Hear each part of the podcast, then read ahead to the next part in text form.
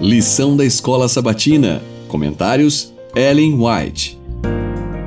Tema do trimestre: Gênesis. Lição 3. Tema: Caim e seu legado. Quarta, 13 de abril. A punição de Caim. Deus deu a Caim oportunidade para confessar seu pecado. Ele teve tempo para refletir compreendeu a gravidade da ação que tinha praticado e da falsidade que tinha proferido para ocultá-la, mas ainda foi rebelde e a sentença não mais foi adiada. Apesar de Caim ter merecido a sentença de morte pelos crimes cometidos, um Criador misericordioso ainda lhe poupou a vida e concedeu-lhe oportunidade para o arrependimento. Mas Caim viveu apenas para endurecer o coração, para alentar a rebelião contra a autoridade divina e tornar-se o chefe de uma linhagem de pecadores ousados e perdidos.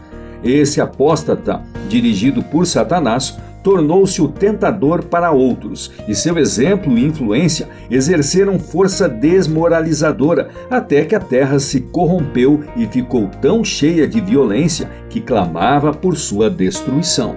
Recebendo a maldição de Deus, Caim se retirou da casa do pai. Saiu da presença do Senhor, rejeitou a promessa do Éden restaurado, a fim de buscar suas posses e alegrias na terra sob a maldição do pecado, ficando assim à frente daquela grande classe de homens que adoram o Deus deste mundo.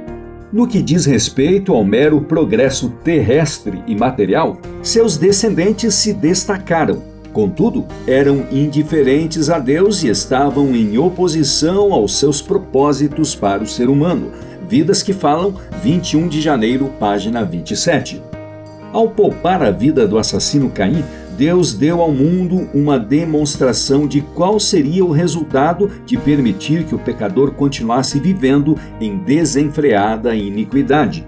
Pela influência do ensino e exemplo de Caim, multidões de seus descendentes foram levadas ao pecado, até que a maldade das pessoas havia se multiplicado na terra, e todo o desígnio do coração delas era continuamente mal.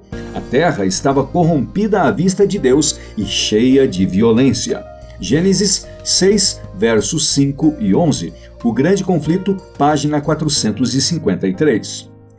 Deus deu a cada pessoa a sua obra. Se alguém deixa a obra que Deus lhe deu, a fim de fazer a obra de Satanás para contaminar seu próprio corpo ou levar outrem ao pecado, a obra dessa pessoa é amaldiçoada e a marca de Caim é colocada sobre ela.